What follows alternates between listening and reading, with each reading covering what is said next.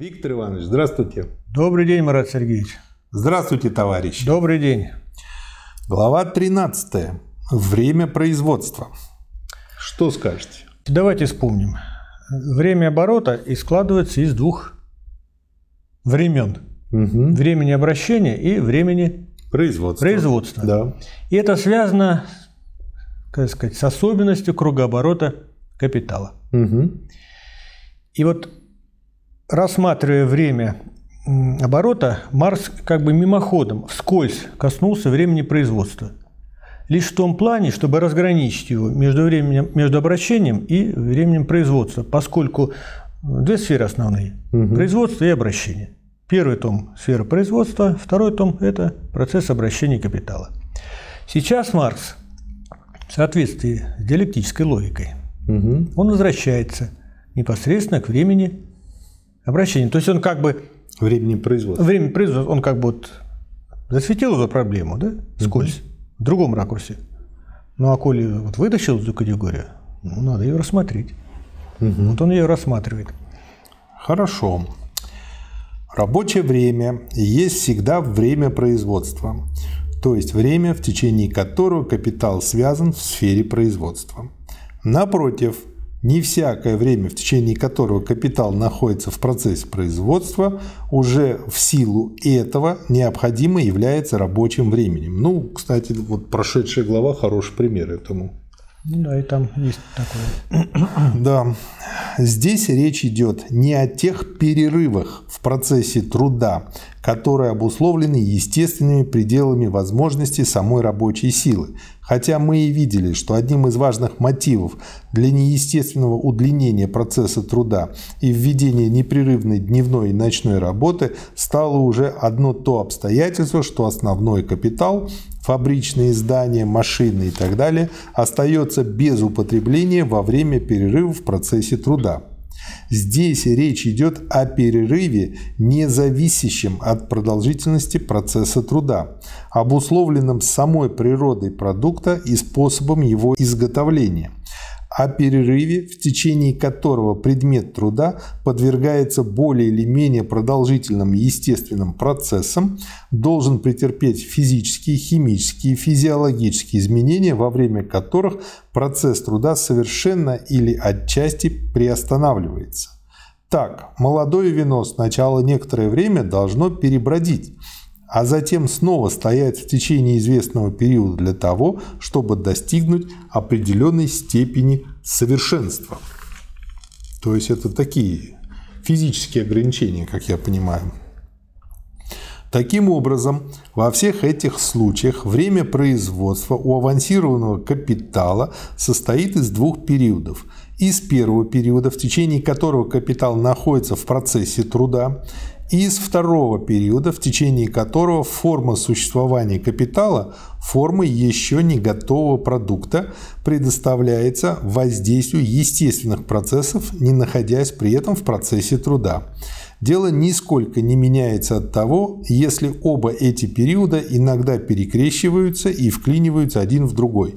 Рабочий период и период производства здесь не совпадают. Период производства больше, чем рабочий период, но только по окончании периода производства продукт готов, созрел и, следовательно, может быть превращен из формы производительного капитала в форму товарного капитала. Следовательно, в зависимости от продолжительности той части времени производства, которая не состоит из рабочего времени, удлиняется и период оборота капитала. Поскольку время производства избыточное по сравнению с рабочим временем не определено раз навсегда данным законом природы, как при созревании хлеба, во время роста дуба и тому подобное, то период оборота нередко может более или менее сокращаться посредством искусственного сокращения времени производства. К этому приводит, например, введение химического беления вместо беления на лугу, введение в процессах сушения более эффективных сушильных аппаратов и тому подобное. Меня, кстати, поразил один очень интересный факт. Он тут описывает фермера, который вывел особую породу овец, которая достигает нужной массы не за там, 3, 4, 5 лет, а за там 2-3 года. И я подумал о тех цыплятах, бройлерах, которых мы сейчас едим. Да. Вот. И о том, насколько они невкусные.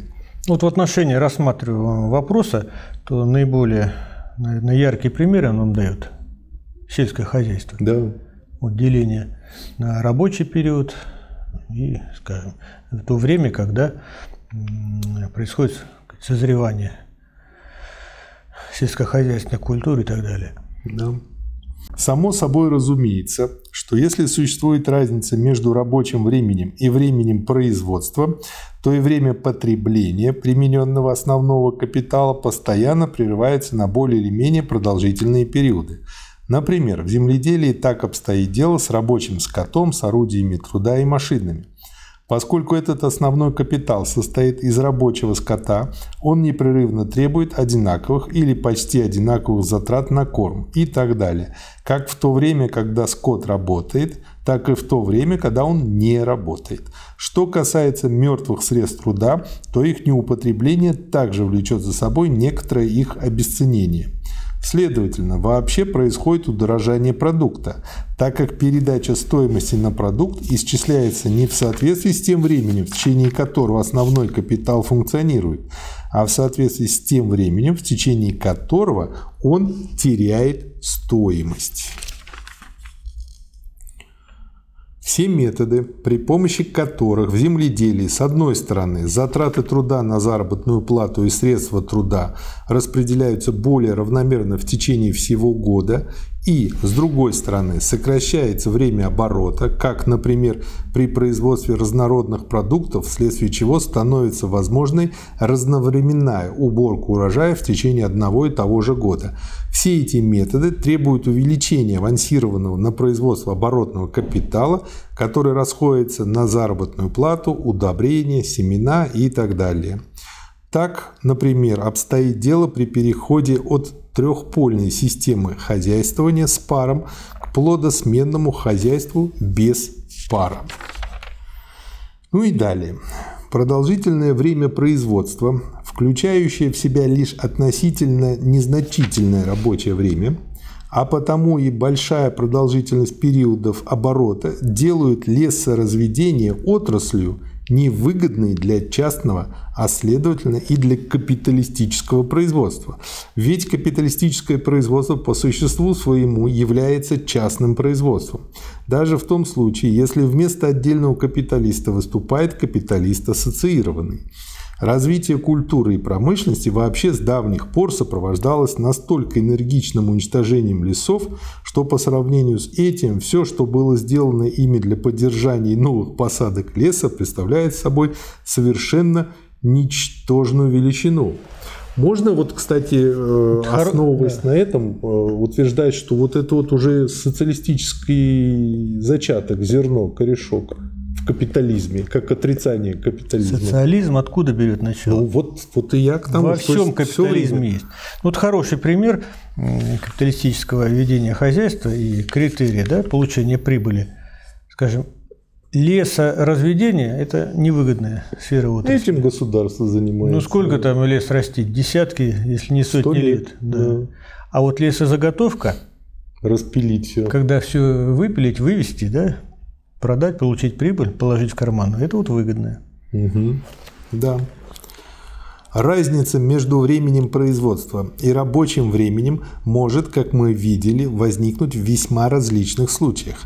Оборотный капитал может находиться в периоде производства, прежде чем он вступит в, собственно, процесс труда, производства сапожных колодок, например, или он находится в периоде производства после того, как он уже прошел через, собственно, рабочий процесс, в скобках вино, посев, или в общее время производства рабочее время входит с перерывами, отдельными частями, примеры земледелия, лесоводства.